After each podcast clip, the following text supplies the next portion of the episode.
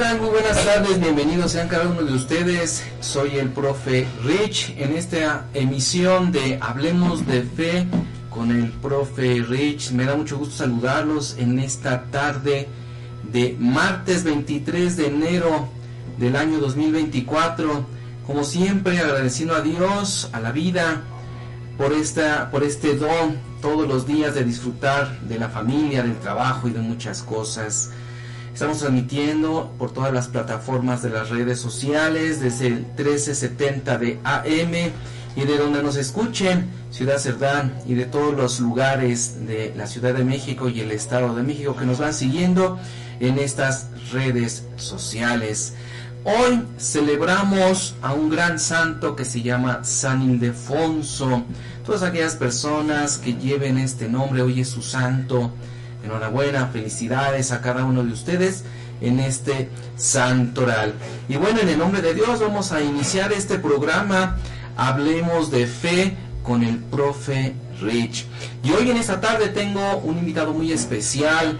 En esta tarde está haciendo frío, pero no importa, el invitado especial dijo que hoy se iba a, pues a congregar con nosotros para hablarnos un poquito de su vida, un poquito de lo que está trabajando con los muchachos en un colegio y sobre el tema que hoy vamos a compartir. Hoy vamos a hablar de la conversión del apóstol San Pablo.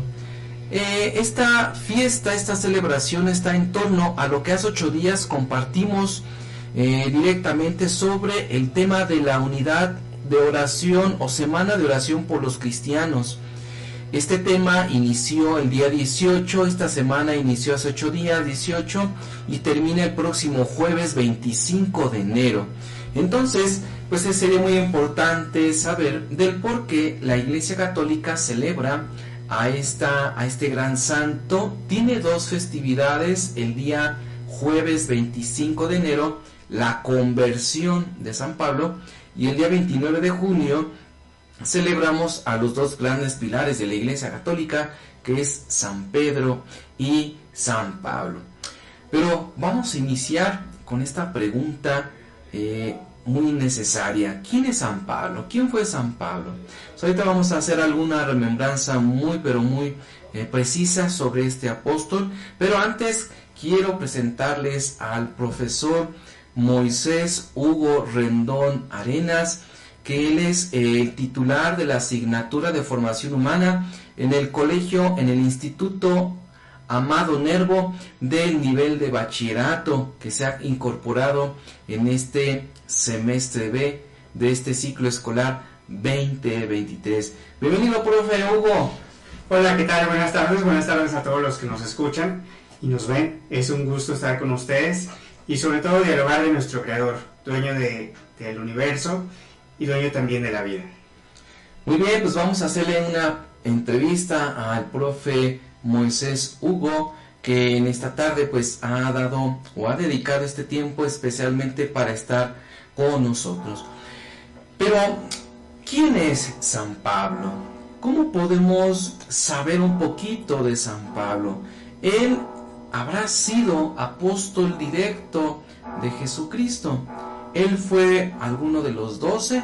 Pues vamos a ver algunas eh, líneas sobre este punto necesario. La Sagrada Escritura, en el capítulo 9 de los Hechos de los Apóstoles, narra la conversión de San Pablo. Ahí nos detenemos. Conversión. Profe Hugo, ¿qué será la palabra conversión? Convertir.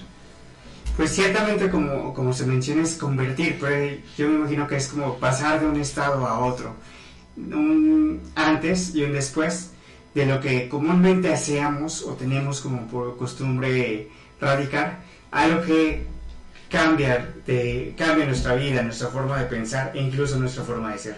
Sí, y es a veces creo yo que o en su mayoría este tema de la conversión pues trae algunas dificultades, ¿eh? porque antes de poder tener un cambio hay que modificar. Y como ya lo dijo el profe Hugo, es pasar de un estado a otro. ¿Es fácil? No, no es fácil.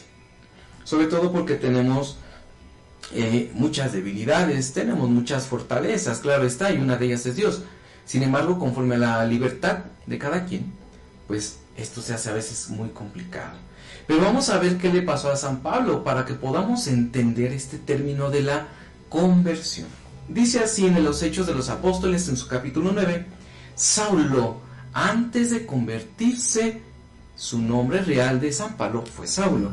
Dice, respirando amenazas de muerte contra los discípulos del Señor, se presentó al sumo sacerdote y le pidió cartas de recomendación para las sinagogas de los judíos de Damasco, para que si encontraba algunos seguidores de Cristo, los pudiera llevar presos y encadenados a Jerusalén.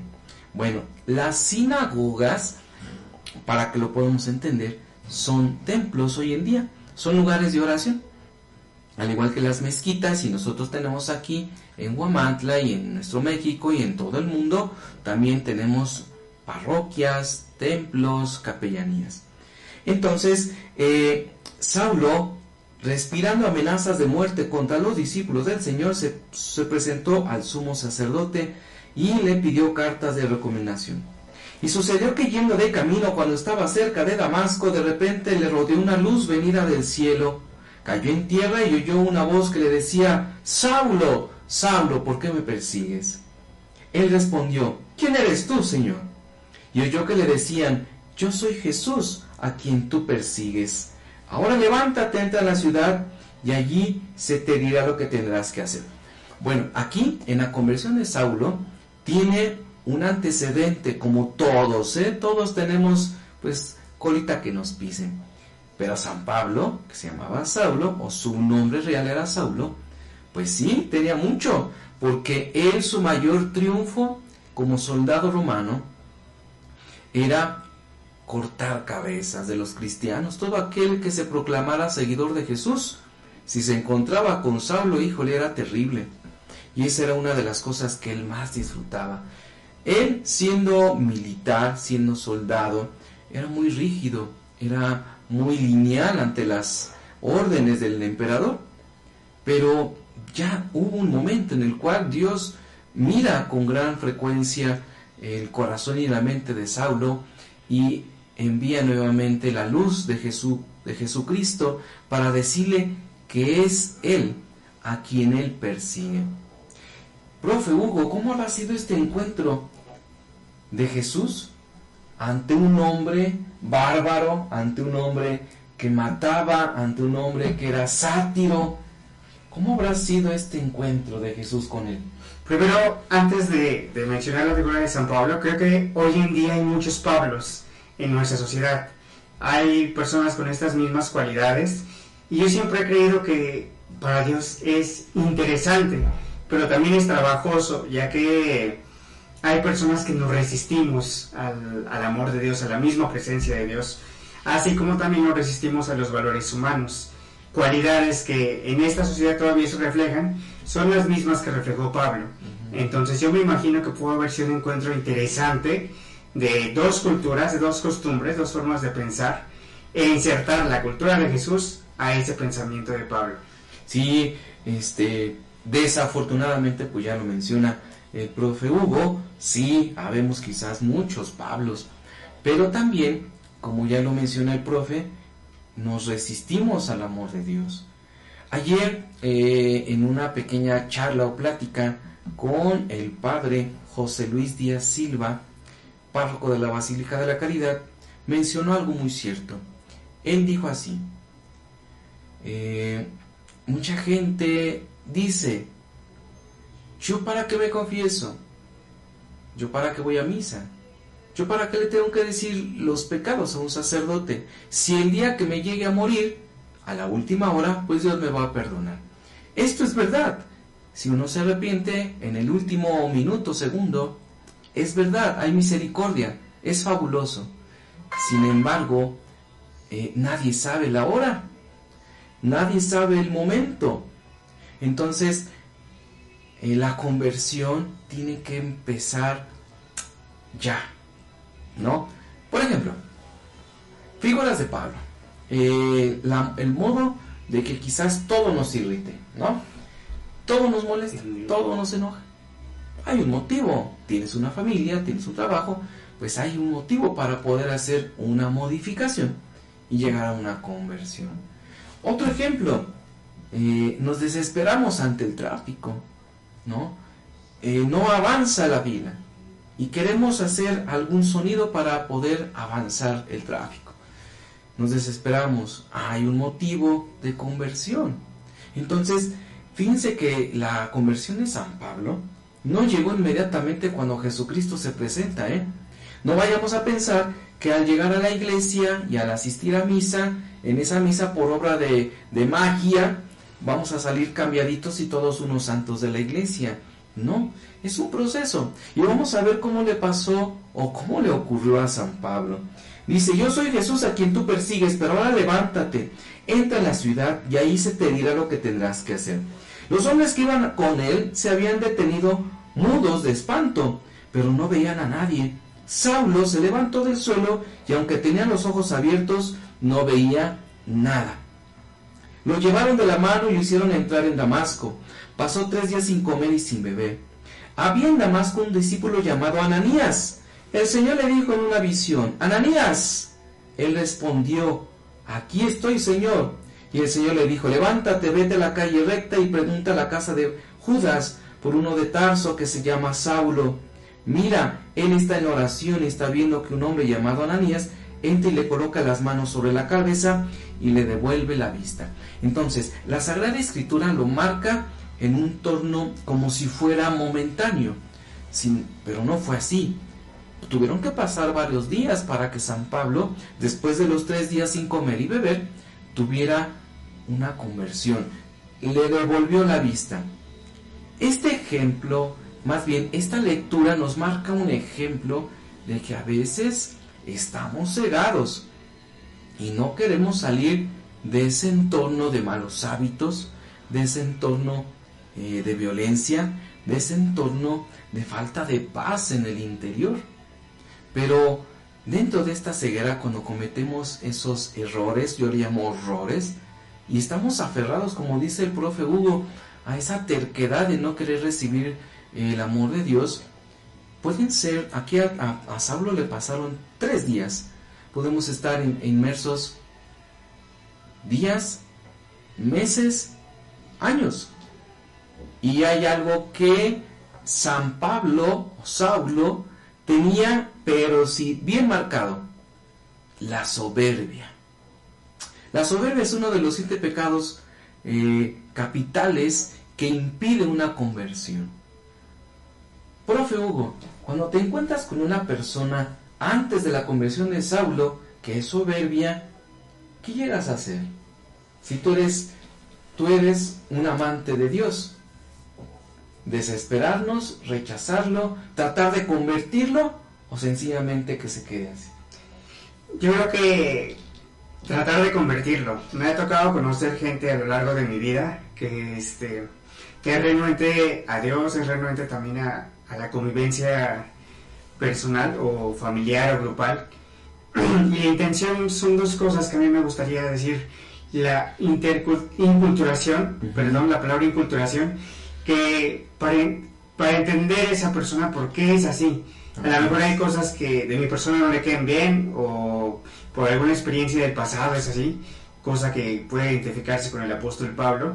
A veces sus experiencias o sus costumbres hacían que él fuera así y así pasa en la sociedad a veces.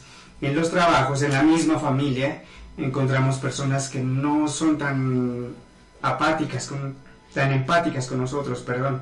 Entonces, eso hace que tengamos roces, que tengamos este, dificultad para convivir. Y lo triste es que si nos decimos cristianos, pues esto es un antivalor evangélico. ¿Por qué? Porque no estamos imitando para nada a Cristo. La soberbia no imita a Cristo, por lo contrario, nos aleja de Él y nos aleja de los demás. Me gustaría concluir el comentario con una frase de Ignacio Loyola, de San Ignacio, que dice que una persona prepotente nunca puede generar relaciones interpersonales, porque nadie se siente personal de él. Una característica de las personas soberbias es siempre la soledad o la lejanía de los demás. Entonces, esto también hace que nuestros ambientes grupales o comunitarios se vean fracturados, incluso la misma familia, que es lo peor. Una persona con actitudes soberbias, prepotentes, pues siempre genera la división, siempre genera la apatía. Y pues esto nos lleva directamente al fracaso y a la desunión. Sí, totalmente de acuerdo, porque este, este pecado capital de la soberbia rompe con todos los esquemas de la tranquilidad familiar, laboral incluso. ¿sí? Y San Pablo pues tenía esta característica no positiva, era negativa. Pero aquí algo que la lectura dice que Ananías se acerca, le pone las manos y le sobre la cabeza, le impone y le devuelve la vista. No es Ananías, es el poder de Dios. Por eso cada vez que nosotros llegamos al confesionario con los sacerdotes católicos, no es el sacerdote el que perdona, no es el sacerdote en físico, de manera física el que perdona, es en el nombre de Dios, que dice yo te perdono en el nombre del Padre, del Hijo y del Espíritu Santo. Y hay un, una, un proceso de, de sanación espiritual. Y así le pasó a San Pablo, después de un tiempo de haber sido llevado por sus mismas ambiciones, soberbia, enojo, ira, pero sobre todo por eh, la obediencia al, al emperador, él cometía este tipo de crímenes. Pero ¿qué ocurrió entonces? Así se quedó, así va a estar siempre. No, Dios nos toca el corazón aunque sea muy duro, a través de las personas. Por ejemplo, profe, te has encontrado con alguien que te ha dicho, oye, creo que no es correcto esto, yo te sugiero esto. ¿Tú cómo lo tomas, profe? Siempre con, con desazón, bueno, en lo personal cuando es cuestión de trabajo, de ya sea laboral o, o de casa, o alguna encomienda aparte, pues con miedo de repente de decir, híjole, a lo mejor este, voy a estar mal y voy a perjudicar a los demás.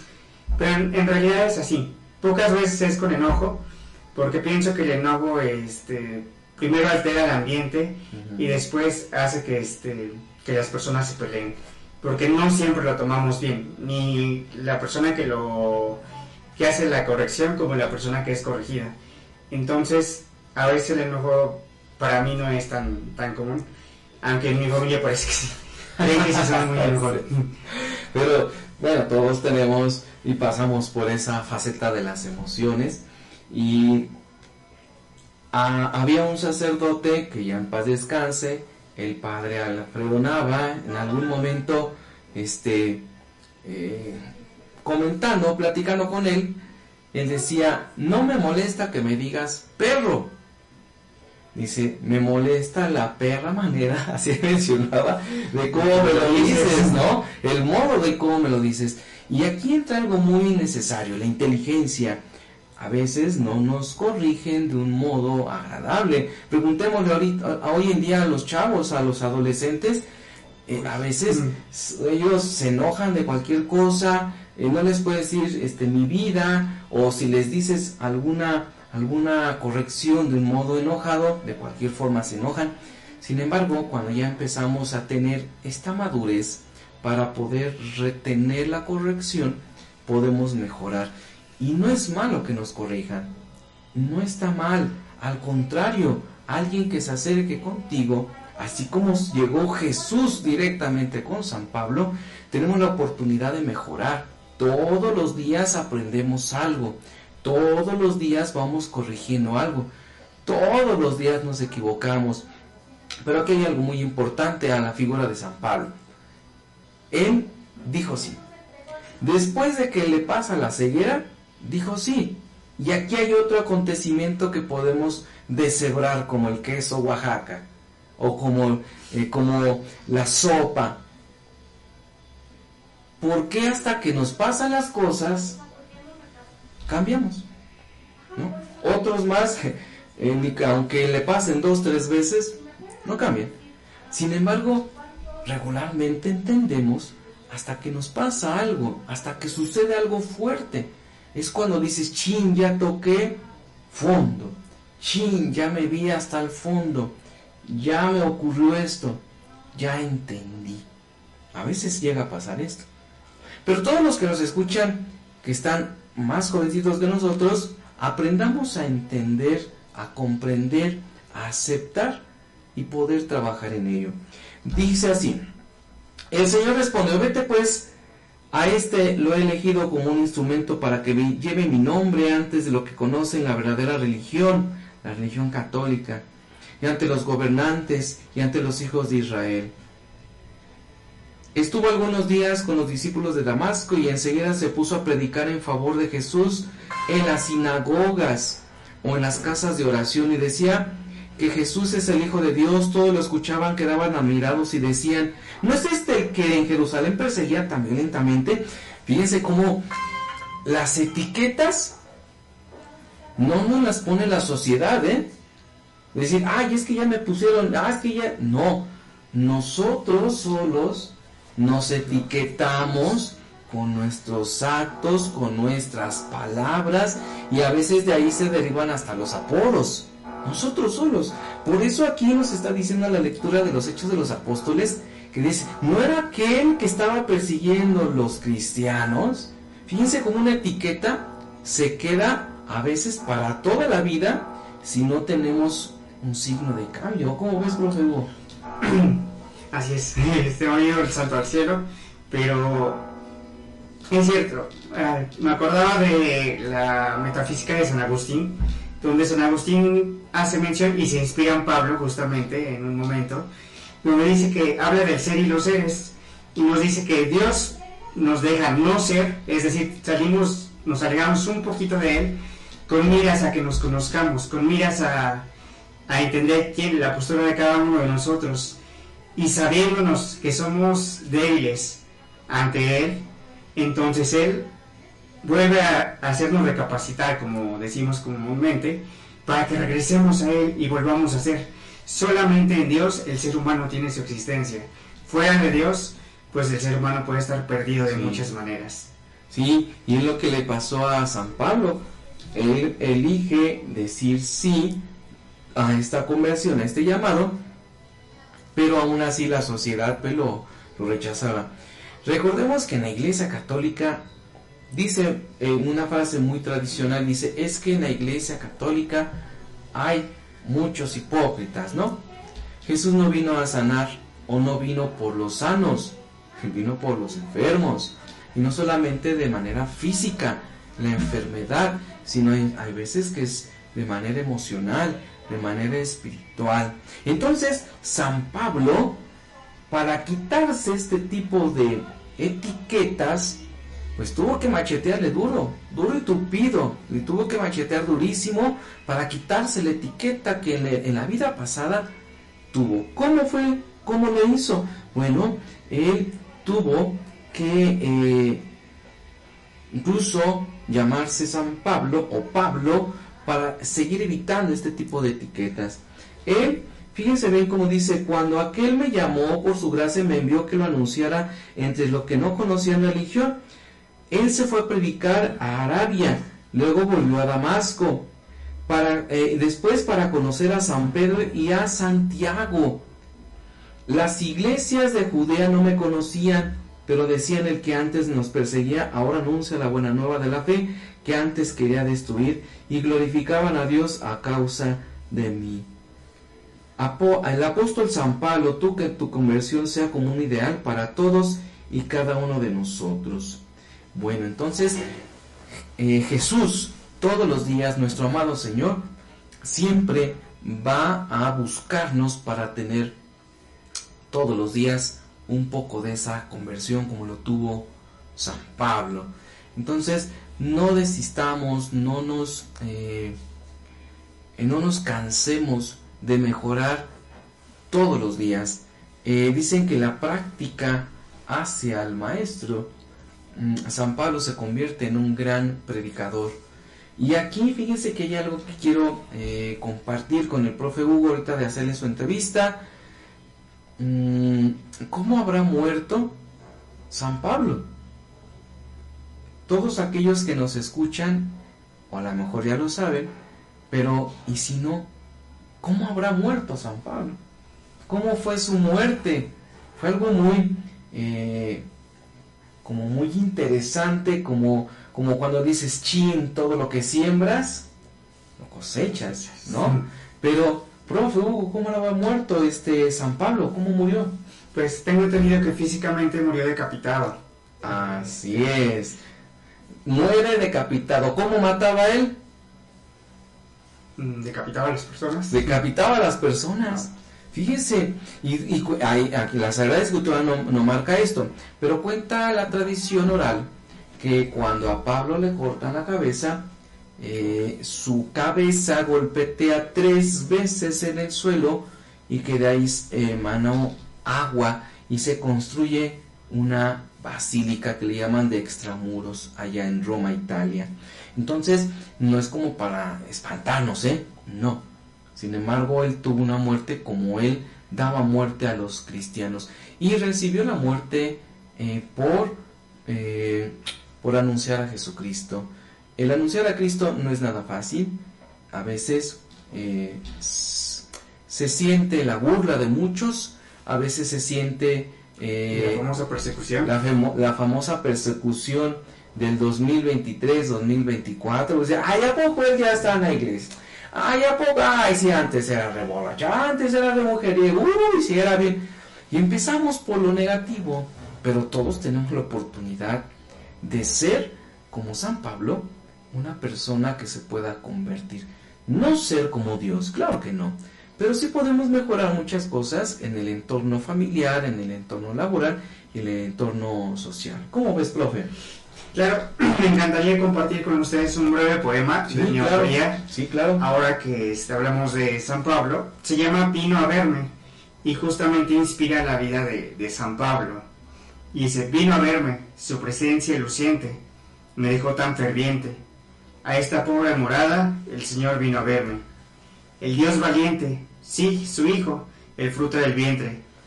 Lo vi tan de frente, me volteó a ver y estoy consciente Así piensa mi mente. Oh, es algo muy inspirador. Realmente eh, el decir vino a verme. ¿no? Así es, y yo creo que también es parte, de, parte del recuerdo de lo que es la conversión, aquel momento tan presente que se hace y que vive con uno hasta el final. Hoy en día podemos encontrar mucha gente que tiene conversión, que, que, está en la iglesia, y otros que en la vida cotidiana nos podemos ver quizá en las esquinas, quizá en el trabajo, quizá en el lugar menos, menos indicado, ahí. puedes encontrar al Pablo del 2024. Sí, es algo muy interesante esto, que, que en donde menos te lo imaginas, ahí está. Ahí hay alguien siempre que, que te puede decir, oye, este, vamos a salir adelante es normal sentirnos desesperados. Él, San Pablo se sintió desesperado de estar ciego. Imagínense tener ceguera temporal, pero tarde que temprano le llegó la conversión. Entonces, esto lo celebramos el día 25 de enero, propiamente ya el próximo jueves de este mes, de este año, como San Pablo tiene una conversión. Y pues vamos a, hacerle esta entrevista a nuestro querido invitado, el profe Moisés Hugo Rendón Arenas, que en este semestre B de bachillerato se ha incorporado al Instituto Amado Nervo como titular de la asignatura de formación humana o en otros lugares lo conocemos como eh, educación en la fe. Profe, platícanos un poco de ti, ¿Qué te gusta? ¿Dónde estudiaste? Este, hoy en día, ¿qué te dedicas? Bueno, un, saludo a todos los que nos están viendo nuevamente. Este, estudié filosofía y un poco de teología en la Universidad Intercontinental en la Ciudad de México. También guadalupanismo y este, una especialidad en cristología en el Boston College. Esto como parte de, de la religión. Por otro lado, fui, tuve la dicha de ser misionero colaborador con los misioneros de Guadalupe durante nueve años, algunos previos antes a la universidad, años previos, y después algunos años dentro de la universidad. He estado de misiones en la Sierra Tarahumara, en la Sierra Tomí y en la Sierra Mazateca. Y bueno, pues ya después este, regresé aquí a Huamantla, soy nativo de Huamantla, Tlaxcala. Y actualmente pues me encuentro impartiendo la clase de formación humana con la intención de un liderazgo cristiano en el bachillerato del Instituto Mauro Nervo. Eh, una de las cosas que me ha gustado de interactuar con los chicos es esa frescura que tienen, porque ellos son tanto el presente como el futuro de nuestra sociedad. Y ellos pues nos impregnan de toda la tecnología en la que viven. Y también nosotros como adultos este, hacemos lo posible de encaminarlos hacia una madurez asertiva que hoy en día hace mucha falta en la sociedad y en la vida familiar, en la vida laboral. Como gustos, pues me gusta mucho la, literatura, me gusta leer y me gusta también componer este, poemas, canciones y este como gusto culinario, por así decirlo, me gusta cocinar. Bueno, ya de entrada me gusta cocinar. No me gustaba antes, ahora sí como San Pablo me pasa lo siguiente. Yo era enemigo de, de la cocina y, desconocedor totalmente. Entonces, tras una experiencia familiar, pues tuve que hacerme cargo de la cocina. Y pues muchas veces quemando la comida, otras veces me reconsumía el agua. Pero pues ya aprendí, no soy un experto, pero ahí le vamos echando ganas me gusta mucho este el agua el agua de sabor el agua natural y este me encanta también ser una persona defensora de los derechos humanos de los valores. Creo yo que también son tan necesarios en nuestra sociedad actualmente. Es nuestro talón de Aquiles porque se ha perdido muchísimo este, los valores humanos los valores cívicos y desde luego los valores evangélicos. Entonces, una de las cosas que estamos haciendo ahora en el Instituto Nervo, junto con un grupo de docentes, pues es rescatar los valores evangélicos, este, ya sea para nuestra comunidad escolar y también para nuestra comunidad social, que claro se nota y se ve esta, esta problemática que, que existe de los valores. y desde luego yo creo que, para concluir, hoy en día en el ambiente laboral, si existen muchos problemas de liderazgo, es por falta de valores. En el ambiente familiar, si se destruye la familia, muchas veces es por falta de valores, a veces no, pero muy pocas veces realmente. E incluso en el ambiente eclesial o en la vida de la iglesia y de todas las religiones, pues hace falta resaltar y vivir los valores evangélicos. Por tanto, la invitación primeramente a mí como persona es a convertirme a, a a imitar a ese Cristo que hoy en día hace falta, Padre Creador de todos estos valores, y compartir estos valores con mis alumnos, con mi familia, con mis compañeros de trabajo y desde luego con la sociedad. Creo que es un compromiso y también algo que a todos nos beneficia como personas o nos va a beneficiar. Sí, algo muy interesante que nos estás compartiendo de tu vida personal, profe Hugo. ¿Qué les dirías a tus alumnos de segundo, de cuarto y de sexto semestre del Instituto Amado Nervo? ¿Qué les dirías a estos muchachos que incluso no te están viendo ahorita porque están en clases, pero me imagino que les vamos a pasar el link porque yo creo que de aquí hay una tarea, ¿verdad? Me imagino de este tema. No pensado, pero, pero yo lo vamos a ¿Qué le dirías a tus alumnos de segundo, primero los saludos de cuarto y de sexto semestre. No, pues primero es que ya se van a espantar con la tarea, ¿eh? porque son, ellos son alérgicos a las tareas. Entonces, este, que sean capaces. Hay una frase de, del Papa Francisco que nos dice que seamos magnánimos de alma y cuerpo. ¿Pero qué significa la palabra magnánimo? Significa ser grande. Entonces, ahora en esta semana que hemos trabajado talleres complementarios, hemos inspirado que exploten su cabeza, que exploten sus ideas con, este, con su inteligencia, su creatividad.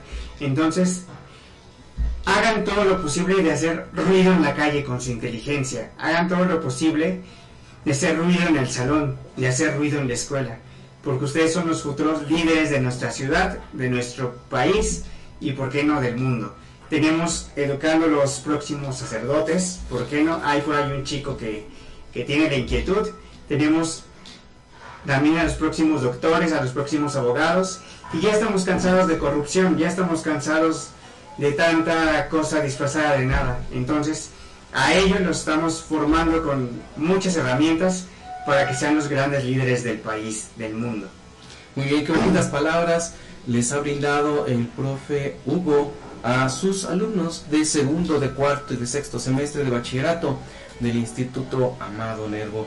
Pues profe Hugo, para finalizar esta entrevista, ¿alguna palabrita que tú nos eh, quieras regalar? Ya, escucho que te gusta crear frases, también yo me, a mí me encanta esto, pero ¿qué nos recomendarías en una frase muy pequeña sobre esta celebración de San Pablo en su conversión? Ok, pues el autoconocimiento. El autoconocimiento siempre es bueno. Y una frase que he compartido con los chicos de sexto semestre es, el que no toma decisiones por sí mismo se hace esclavo de las decisiones de los demás. es importante pensar, conocerse uno mismo, para no ser esclavo de nadie, no ser esclavo ni siquiera de las propias pasiones, sino más bien magnánimo que nos lleva al autoconocimiento. Muy bien, pues miren esta bonita frase que nos ayuda mucho a eh, implementar nuevas estrategias para nuestra vida. Te agradecemos mucho la presencia, profe Hugo. A usted, gracias por la invitación. Muy bien, y bueno, algunas, algunos avisos. La parroquia de San Luis Obispo tiene el Santo Jubileo que empieza el próximo jueves, eh, desde temprano, desde la mañana. Eh, vamos a estar eh, en adoración al Santísimo Sacramento y nos hace esta invitación la parroquia de San Luis Obispo aquí en Guamantla. También, pues, una cadena de oración por el eterno descanso de Donachito Oropesa, una persona, toda una gran eh, eh, celebridad, lo voy a decir así, de Don Nachito Oropesa, que el día de hoy ha sido llamado a la casa del Padre. Vamos a hacer este responso. Dale, Señor, el descanso eterno y, que luzca para él la luz perpetua. Que descanse en paz, así, sea. Un fuerte abrazo a toda la familia Oropesa, que es una familia muy querida, muy querida por muchos de nosotros y que de alguna manera pues nos han compartido este, pues, este dolor de este llamamiento de don Nachito Oropesa a la casa del Padre. Y también mandamos algunos saludos allá a don Moisés Tolentino, que es el nuevo vigilante del Instituto Amado Nervo, y a todas las escuelas que están pertenecientes aquí en nuestro estado de Tlaxcala y Ciudad Cerdán, que nos escuchan, todas las escuelas, todos los maestros que se dedican todas estas personas que se dedican a la educación. Un fuerte abrazo a cada uno de ustedes y pues nosotros nos despedimos en este programa de esta emisión. Hablemos de fe con el profe Rich. Que Dios le bendiga muchísimo y nos vemos la próxima semana. Hasta luego.